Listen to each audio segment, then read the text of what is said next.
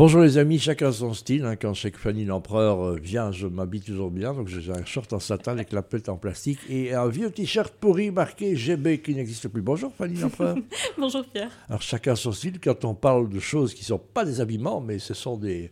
ben, on habille sa peau. Et définitivement, les tatouages, comment ça se passe en fait?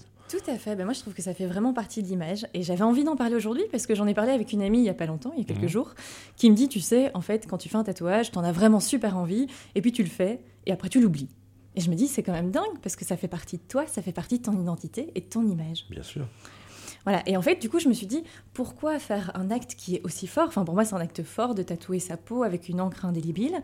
Qu'est-ce qu'on veut vraiment représenter? Parce que ça peut être symbolique, ça peut être juste esthétique. Mais au final, il y a quand même beaucoup de signification derrière. Oui, c'est souvent l'expression d'un moment de douleur, parfois de joie. Exactement. matérialise ça, moi aussi. Oui, exactement. Ça peut venir de l'un ou de l'autre, mais généralement, c'est un peu, je pense en tout cas selon moi, une étape de vie que tu as envie de marquer et de te souvenir à vie. Et en fait, c'est- c'est l'origine, si tu veux.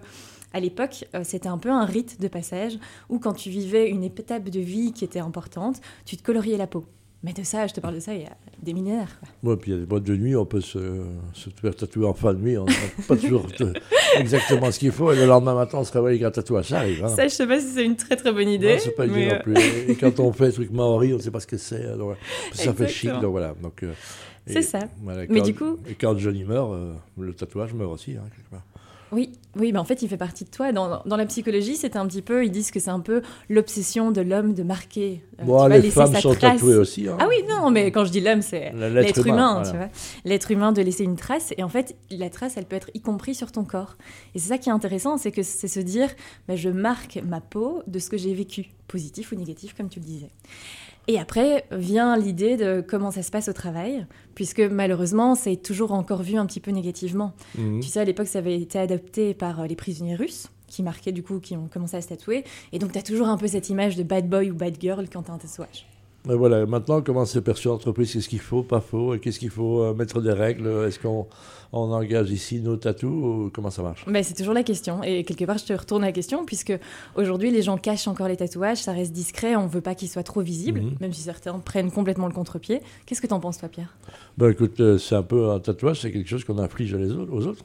C'est comme l'affichage dans la rue, quelque part. hein. non, mais c'est vrai.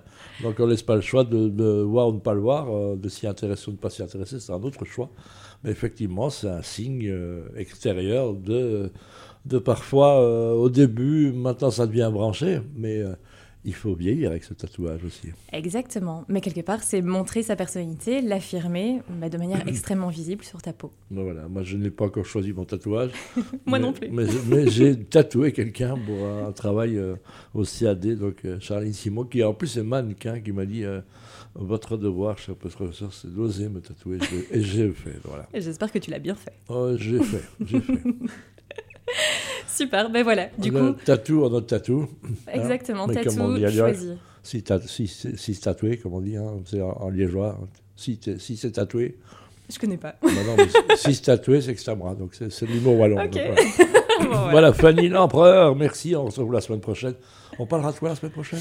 On parlera de dress code et spécifiquement du dress code cocktail. Ah, parce qu'on ne sait toujours pas. Un dress code, qu'est-ce que ça veut dire? Exactement. Ah,